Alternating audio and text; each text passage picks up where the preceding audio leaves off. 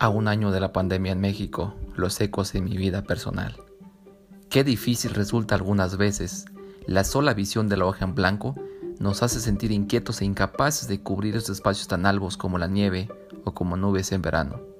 La hoja, una vez cubierta, actúa como un espejo de lo que somos, y he ahí el miedo de dañar a alguien con nuestras palabras, de rascar una herida que aún no ha sanado, o tocar, tal vez, un sentimiento que no queremos reconocer.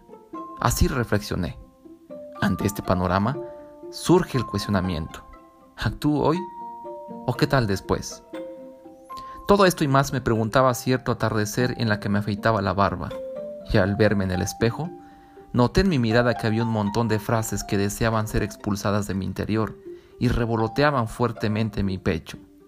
Intenté encontrar a mis mejores aliados, papel y lápiz, pero estos se habían perdido desde hacía un tiempo en el abismo, de tal modo que todo se postergó. Ya será después, dije.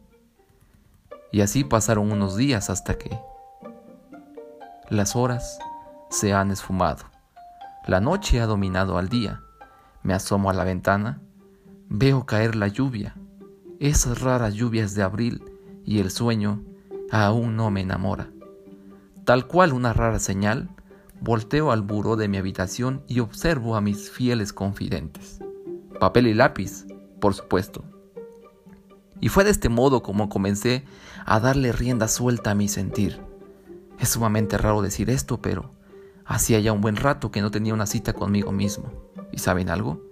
He descubierto que soy un tipo increíble.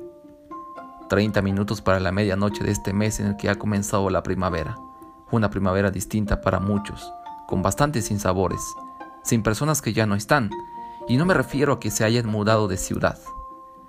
Para algunos otros, gozando la llegada de nuevos seres, personas que seguramente serán especiales por haber nacido en épocas tan complicadas. Tiempos en los que los abrazos han sido sustituidos por notas de voz con tu equipo móvil.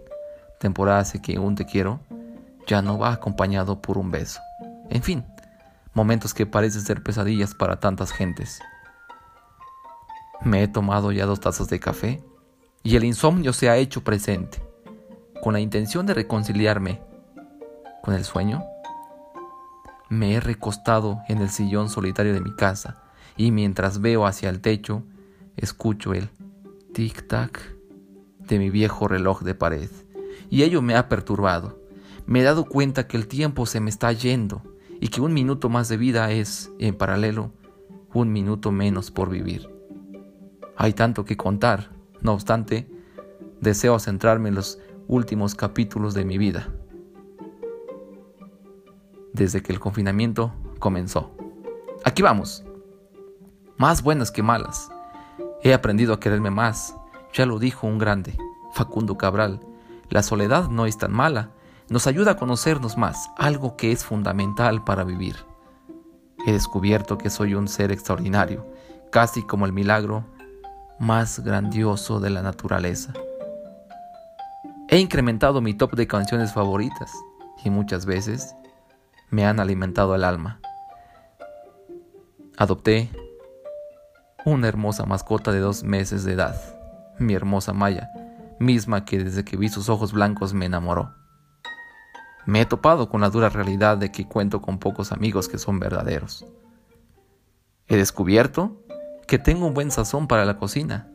Han pasado ya 14 años que decidí abrir mis alas y volar lejos de casa, a unos 1500 kilómetros lejos de mamá, y desde entonces he tenido que valerme por mí mismo. Retomé algo que me gusta y disfruto, escribir. He roto algunos paradigmas y estoy muy contento con ello. He vuelto a soñar con mi padre que falleció hace ya casi una década. Hacía mucho que no se cruzaba por las avenidas de mis sueños, y esta vez todo fue distinto. Pude verlo más joven y alegre. Todavía podía presumir su dentadura completa. Era fuerte. Tanto así que aquel bastón de madera que usó en sus últimos años de vida para sostener sus pasos ya no era necesario. Además, vestía un camisón blanco y usaba un collar de perlas plateadas. Por otro lado, he constatado mil veces más que la familia, que la familia es invaluable. En el contexto de la literatura, Aprendí que el Quijote de la Mancha tiene 381.104 palabras. Todo esto y más me han servido para darle valor a mi vida y agradecer por cada día. Dicen que, con el paso del tiempo, solo los recuerdos quedan. Sin embargo, a veces ni eso. La gente puede enfermar, puede perder la razón y olvidarse hasta de su nombre.